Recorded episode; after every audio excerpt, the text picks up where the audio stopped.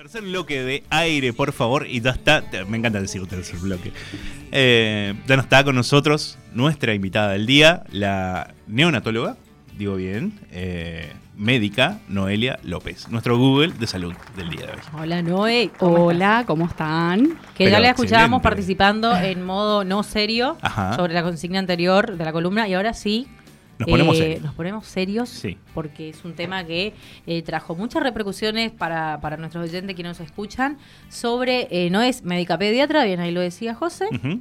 y eh, le queríamos preguntar sobre cuestiones claramente de padres que arrancan, digamos, a, a criar a, a un bebé recién nacido, quizá un poquito más grande, pero cuáles son las cuestiones que surgen en este proceso. ¿Cuáles son quizás eh, las preocupaciones que normalmente más manifiestan los padres? Bien. Bien. Bueno, ¿qué es la preocupación que más manifiestan los padres cuando nace? Bueno, hay un montón. O sea, generalmente el recién nacido todo el mundo le tiene miedo, ¿sí?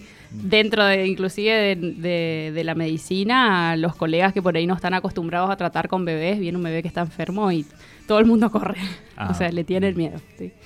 Eh, y con respecto a los papás, bueno, más que nada los que son primerizos, obviamente que por ahí generan más temor o, o tienen más cuidado porque lo ven tan chiquitito, tan indefenso, que parece que se va a romper. Entonces, bueno, eh, por ahí tienen más miedo, digamos.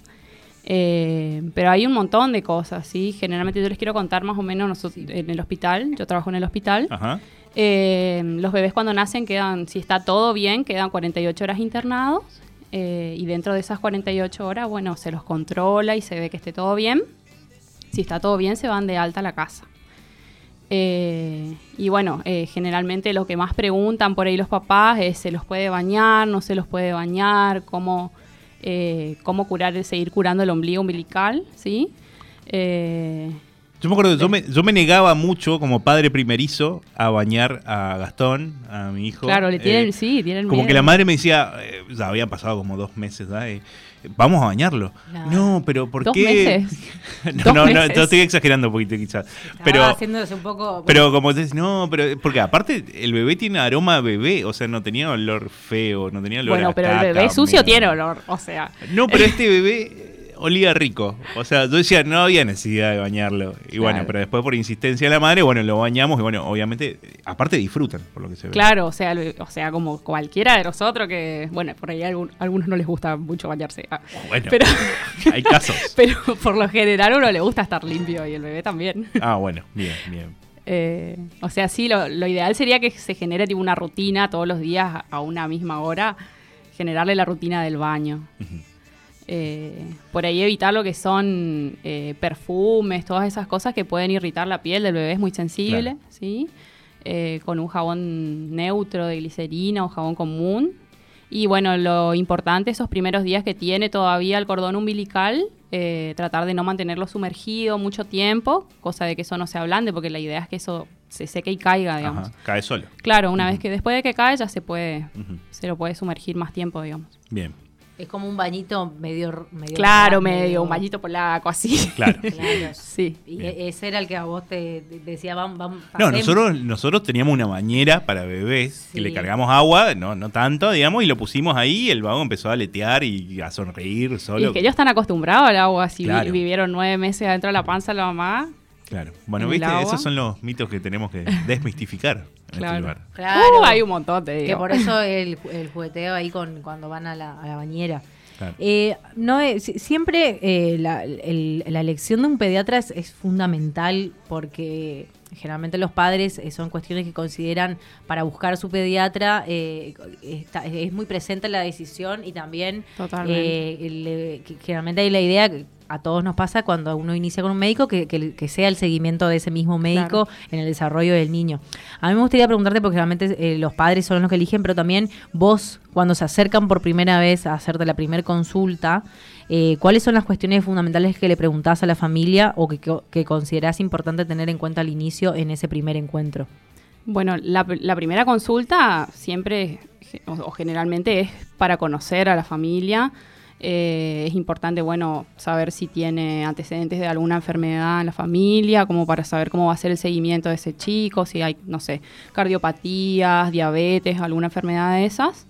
Eh, como para tener pautas de alarma nomás en el seguimiento de ese chico, eh, si tiene o no hermanos, eh, con quién vive, todo, hasta cómo está constituida la familia, los hábitos del chico, qué come, si ya come, el tema de las vacunas, todas esas cosas son importantes. Y obviamente que es re importante esto que vos decís de la relación que se tiene. ¿sí? el pediatra pasa a ser alguien más de la familia, o sea, prácticamente uno el chico se enferma y vos le mandas un mensaje a tu pediatra. Porque aparte, eh, te interrumpo un segundo, ha cambiado esa dinámica de antes, quizás, bueno, ahora con WhatsApp.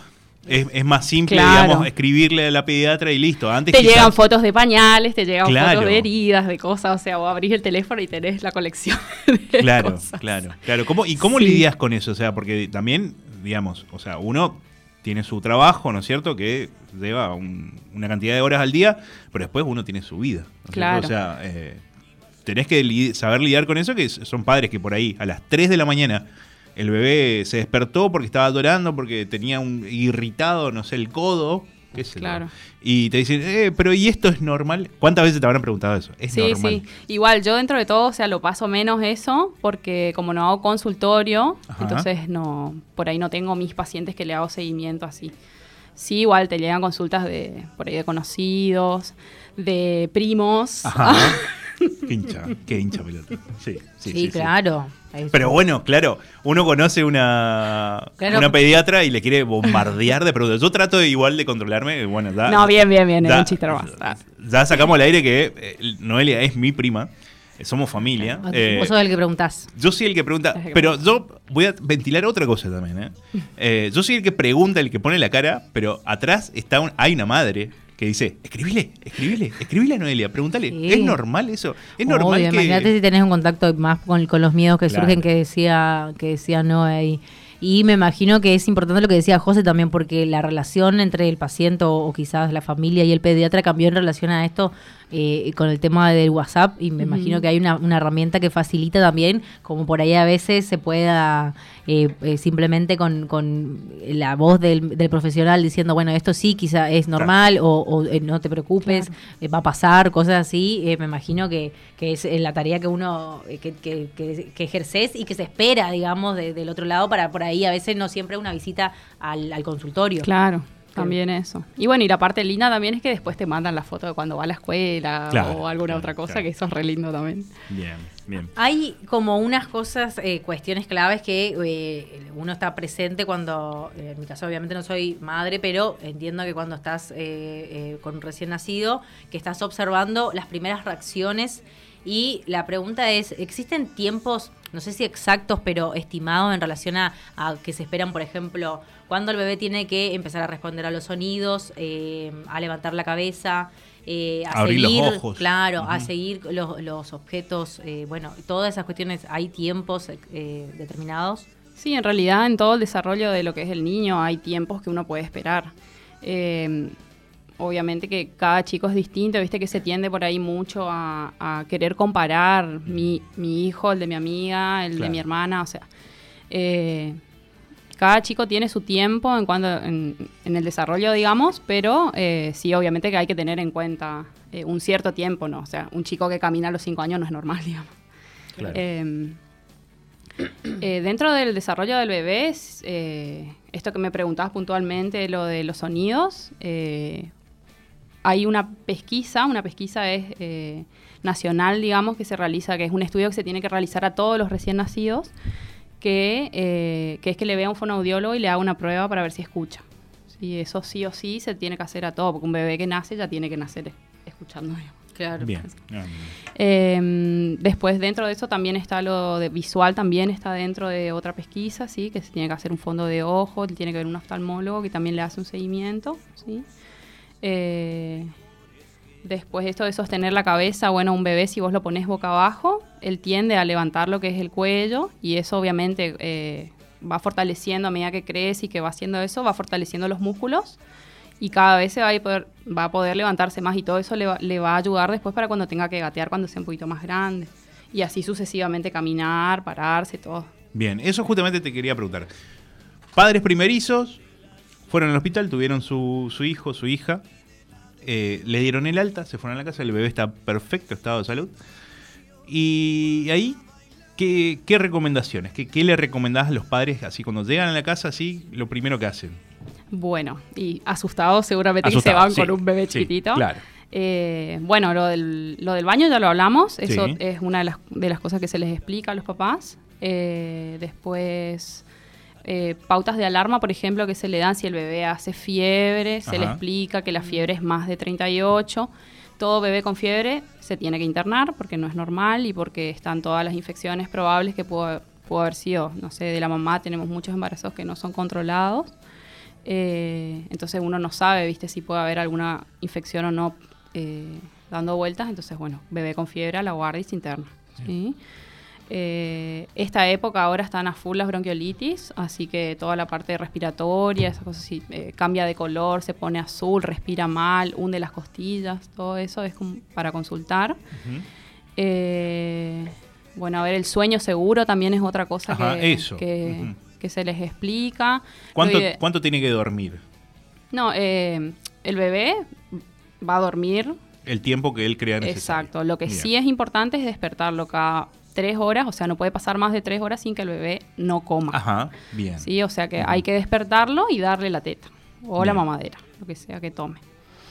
Eh, después, en cuanto al sueño, eh, lo ideal siempre es que el bebé duerma en su cunita, Ajá. que eso verdaderamente mucho no se da porque hace, con lecho se llama cuando duermen con, con los padres Ajá. y bueno, la mayoría hace eso. Ahora hay, hay nuevos dispositivos, o sea, la Pero eh, quiero, todas esas cosas. yo quiero que explique qué, lo, qué es co- colecho, porque yo ya estando siendo padre y ten- habiendo tenido ya unas semanas con Gastón en casa, eh, no sabía lo que significaba colecho. Y con lecho es que dormís con el bebé. Claro, yo no sabía eso. Claro, Bueno. y hay varios peligros porque, Ajá. o sea, lo podés aplastar. o sea, las mamás, viste que los primeros, o sea, bueno, los más que nada los primeros días están súper cansadas después de haber pasado por Sí, el sí. parto, la cesárea, lo que sea, y mm, eh, se, te dormís y te Claro, podés aplastar sí, sí, bebé. eh, y bueno, y lo ideal siempre es que duerma en la cuna, Bien, ¿sí? En su cunita. bien. Eh, Pero hay una idea de que de, de acercamiento que, que se siente más seguro inclusive a veces y, y que muchos padres prefieren, pero por eso, claro. Es, todo, es toda que, una claro, controversia ahí, ¿viste? Claro, que hay, eh, escuché como posiciones en relación a, a que, bueno, que se siente quizá más seguro, más cómodo Claro. y eso. Pero obviamente tiene esas cuestiones de, de, no sé si los riesgos, pero sí hay lo- lo- quizá un cuidado mayor porque hay un cansancio y, y es peligroso, digamos. Sí. Podría serlo. Quizá por ahí una edad más grande, no sé. Pero bueno, me imagino que es un poco de decisiones ahí a la vez más personal de Claro, sí, de los totalmente. padres, sí. Pero bueno, uno le da las herramientas, Claro, ¿viste? sí, sí, sí. Después que el bebé siempre duerma boca arriba, Ajá. ¿sí? que Ajá. disminuye el riesgo de muerte súbita. Eh, después que siempre traten, al acostarlo en la cuna, que siempre se trate de que los piecitos del bebé toquen el fondo de la cuna Bien. eh, y que eh, no esté sobreabrigado. O sea, si yo tengo calor, el bebé también. O sea, Claro. se tiende mucho a abrigarle de más a los bebés y Claro. después están Sí. transpirados, hacen fiebre porque están muy abrigados y no sabes por qué. Eh, puede Ah, ser eso, digamos. Entonces, eh, después otra cosa, a ver. El por agarre de la, de la cabeza. Eso, el Claro, agarre, es ¿cómo el- la el cuellito es- Sí, es- sí, es- sí. Él es, Claro. es, es Súper delicadito, frágil, claro. sí. Y es como, hay como, ¿cuál es? Hay una forma de recomendarlo. No, o sea, en realidad tener cuidado con el Es cuello eso, porque ellos no cuidado. sostienen todavía la cabeza bien. Entonces, eh, tener cuidado con el cuello y bueno, manipularlo con cuidado para no lastimarlo. ¿no? Bien, bien, excelente. Eh, ¿Qué te parece, si le parece bien a la producción, Sí. Santi? Sí. Bueno, eh, vamos a, a escuchar una canción y después eh, tenemos las consultas de miles de madres. Oh my God. Claro, padres porque, eh, eh, claro, lo que hizo intro- introdujo la cuestión, pero Sí. te, te cuento que hay eh, padres y madres que mandaron consultas y quizá ahí, bueno, vamos con... Y se llevan la consulta gratis encima. Claro. No sé con qué le vamos a pagar. Tenemos un alcohol acá, Ángel. Bueno. Bueno, nos vamos escuchando Calamaro haciendo Te quiero igual. Bueno, seguimos con nuestro Google de salud en el día de hoy con nuestra pediatra Noelia López que nos acompaña. Ajá. Eh, y ahora va la parte donde eh, vapuleamos a la persona invitada con Sí. preguntas. Sí, sí, sí. No nuestras, No. sino que le dimos la posibilidad al público de Aire por favor, a quienes siguen el programa, y aparentemente había muchas madres y padres que tenían dudas eh, con respecto a lo que es el recién nacido y demás. Y aprovecharon de la, la, consulta gratuita. Dijeron, ah, bueno, hay una pediatra que se presta. Bueno, vamos a preguntarle todo lo que podamos. Bien, eh, sí, sí, sí. O sea, vamos a preguntarle todas estas cuestiones y también un poco a desmitificar esas cuestiones que quizás uno dice, ¿cómo no sabes? Y en realidad son dudas. Como colecho. Yo no sabía lo que era colecho. Son, claro, son dudas, son conceptos, son dudas nobles eh, y quizás eh, sumamente necesarias que sean respondidas a, los padres y muchas veces, aún así con el acompañamiento de la familia, de un el pediatra confiable, a veces eh, sigue faltando y quizás tener los espacios para seguir preguntando. Así que escuchamos algunos de los audios y vamos contestando. Hola, soy Ivana, soy mamá primeriza, lo tuve a Teo siete semanas, el aneo nació con, en la semana 34 y tuve muchísimas dudas al principio con respecto a cómo era el funcionamiento de las máquinas, los estudios que los iban, iban realizando día a día, cómo iba a ser la evolución. Cuando llegué a casa tuve muchas dudas de cómo, bueno, creo que es común en una madre primeriza, de cómo vestirlo, qué posición usar, ya que él, sus movimientos eran muchos y no lo podía poner de costado y contaba con reflujo. Cuenta por el momento también. Y muchos mitos en su momento que, leía, eh, muchas páginas por ahí de lactancia y demás del no uso del chupete, del el uso de la mamadera. Y por ahí en Aneo me di cuenta que, que es lo que pasa a un segundo plano y, y lo que mayor estimula al bebé en lo que es la succión. Y en cuanto a las dudas que tengo hoy en día, eh, algo que quisiera saber es con respecto a las salidas, si en qué momento sacarlo, cómo hacer con el tema de las visitas, cuál es el momento adecuado para, para recibir visitas, para que también el niño pueda ir generando sus defensas. Bien. Bien. Bueno, Ivana creo que era. Sí, Bueno, hola Ivana. Y Teo. Y Teo. Eh, bueno, con el tema de, las salidas y eso, esta época es medio complicada por el tema de justamente lo que hablábamos antes de, por ahí las infecciones respiratorias, o sea, primero fue el COVID, que estábamos todos asustados y bueno, no sabíamos si se, le, se contagiaban los chicos o no y bueno, había que tener todas las precauciones. Quiero contar que ese, ese año eh, casi no tuvimos internaciones, creo que de hecho no tuvimos internaciones por eh, virus respiratorios, eh, por todo el tema de, bueno, que se estuvo encerrado, hubo mucho lavado de manos, no, iban los chicos a las guarderías y esas cosas, entonces como que disminuyó mucho. Pero bueno, esta época es bastante complicada para los virus respiratorios, así que por ahí evitar ir a donde haya mucho amontonamiento de gente, donde uno sepa que hay alguien que está enfermo. Eh, más con bebés que son chiquititos. ¿sí? Más el primer tiempo, o sea, el bebé claramente, como dice Ivana, va a ir haciendo su inmunidad y se va a ir defendiendo de todo, pero eh, cuando recién es muy chiquitito, una infección respiratoria puede llegar a ser muy grave en un bebé. Y otra cosa que quiero decir en el audio de ella, ella habla del chupete y todo esto. Bueno, hay gente que está muy a favor de todo lo que es chupete y pavadera y otra gente que no. Eh, pero sí, como ella dice, eh, su bebé nació de 34 semanas, o sea, fue prematuro. Los bebés prematuros a veces no, no succionan. ¿sí? Entonces sirve mucho de estímulo. Eh, a veces se les da el chupete como estímulo porque a veces también tienen una succión que no es efectiva, o sea, es como un reflejo el bebé si vos le pones la mano en la boca va a chupar, o lo que sea que le pongas, lo va a chupar como, como un estímulo, digamos, o sea, es algo innato. Eh, y bueno, y eh, muchas veces esa succión no les alcanza para, para tomar la teta, ¿sí? O sea, eh, lo hacen como, como innato, pero no, no, no es efectiva para, para la parte nutricional, digamos. Entonces, bueno, lo que se hace con el chupete es a veces eh, estimular eso, como para que tenga más fuerza después y, se pueda alimentar por sus medios, digamos. ¿Se puede saber cuáles son las posturas de, que, de los que, por que no usarlos, el chupete y, y muchas veces dice que por ahí deforma el paladar o que si ah. toma mucho la teta, eh, es que si toma mucho la mamadera después no va a tomar la teta y bueno, y esas cosas. Viene por ahí, digamos. Claro. Viene por ahí no por ahí, por esas cosas. pero... una cosa más antes de escuchar otro audio, también algo que decías recién que me parece importante resaltar es que eh, evitemos la búsqueda, la búsqueda de Google. O sea, Sí. el- la entrada a internet y Ay, sí. ¿qué pasa si mi bebé hace tal cosa? Eh, o sea, Pero para eso, en eso, gen- en, general para igual. eso tenemos para pediatras, todo. para eso tenemos médicos, digamos, la consulta es al médico, porque, digamos, seguramente te habrán te habrá pasado alguna vez que una mamá te dice, sí, porque yo vi en internet Sí. que dice tal cosa. Claro. Sí. Sí, cada caso es particular y hay que evaluar, o sea, cada chico también. Eso en general, digamos, con todos los adultos también, viste, Claro. que uno va y lo primero que hace es ir y buscar en Google. Claro. Por eso trajimos el Google de la salud aquí. Claro. Seguimos con otro, Otro audio, audio. de padres, de papis. normal que un niño al nacer, antes de recibir eh, la primera alimentación, ya sea a través del pecho o de la- del biberón, duerma 12 horas? Buena pregunta. Bueno, eso es Bien. un poco más de lo que, lo que ya dije anteriormente, que, eh, o sea, el bebé si vos lo dejás dormir, él va a dormir, porque Claro. él, o sea, no sabe todavía, está aprendiendo todo. Eh, lo- o sea, uno tiene que despertar al bebé y no dejarle dormir tanto tiempo. Sí, hay que Ah, despertarle, bien. no pueden pasar más de tres horas sin que el bebé coma porque puede hacer lo que es hipoglucemia, que es el azúcar baja en sangre, Ajá.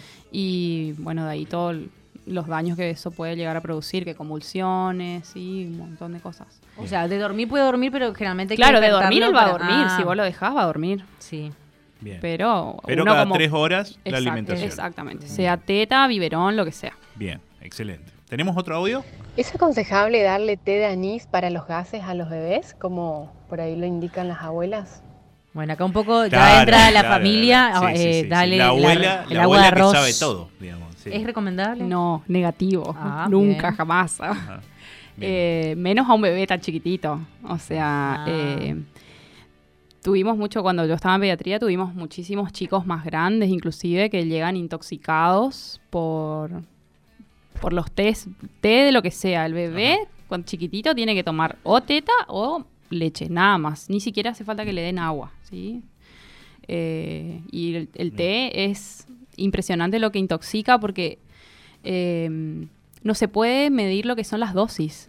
Claro. O sea, mm, por ahí le estás dando demasiado y, y- y les, sí, les hace re mal. Así que no, ni té de nada, ni de, ni de manzanilla de ningún tipo. Bien. Y- Yo recuerdo también eh, mitos de, de la abuela y de familias que no había que darle miel a los niños. sí, bueno, eso por ahí cuando son chiquitos sí, porque viste que el- por la contextura de la miel se puede ahogar el bebé. Ajá. Sí. Ah, bien. Sí, bien, sí. bien. Viste que antes le ponían en el chupete para... Claro, para que agarren. Sí, sí, sí. sí. Bueno, eso Bien. sí, no, negativo. Bueno. Después otra cosa que no se usa más el tema del fajero.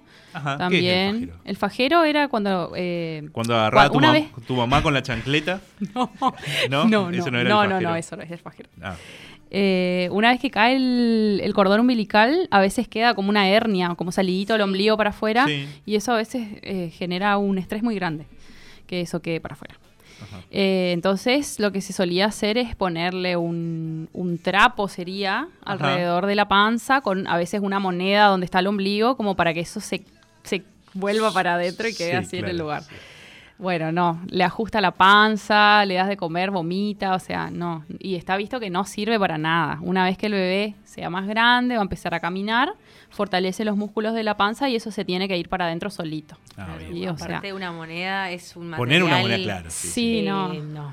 No. no, Ah, no, bien. Está bueno, está bueno de- desmitificar esas cosas. No, Sí. de eso no. Sí, sí. Me acuerdo que siempre hubo el mito ese de eh, que si el ombligo está para afuera es porque la, la mamá o el papá no le, no le cuidó, no le lavó correctamente. Claro, no, a veces queda para afuera. O sea, Sí. es la, la panza del bebé es toda blandita. Sí. Bueno. ¿Uno más?